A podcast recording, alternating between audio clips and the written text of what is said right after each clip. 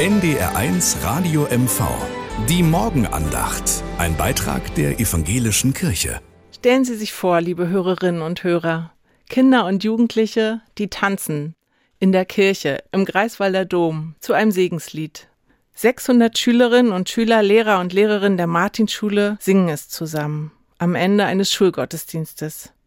Die Martinschule ist eine besondere Schule. Gut ein Drittel der Kinder und Jugendlichen leben mit einer oder auch mehreren Behinderungen und sie lernen mit den anderen Kindern zusammen.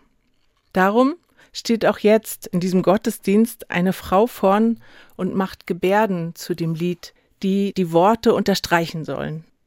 Sie lächelt und streichelt zweimal über ihre Wange, die Gebärde für Gnade, gnädig sein.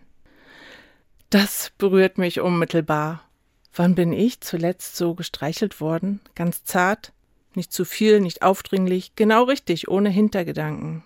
Und ich merke, wie ich mich entspanne. Meine Schultern fallen, ich bin einfach da. Das tut gut. Gnade, gnädig sein, ehrlich gesagt, im Alltag verwende ich dieses Wort selten. Aber die Gebärde, die hat es jetzt für mich übersetzt, nicht nur für die Kinder und Jugendlichen, die vielleicht Schwierigkeiten haben mit dem Verstehen.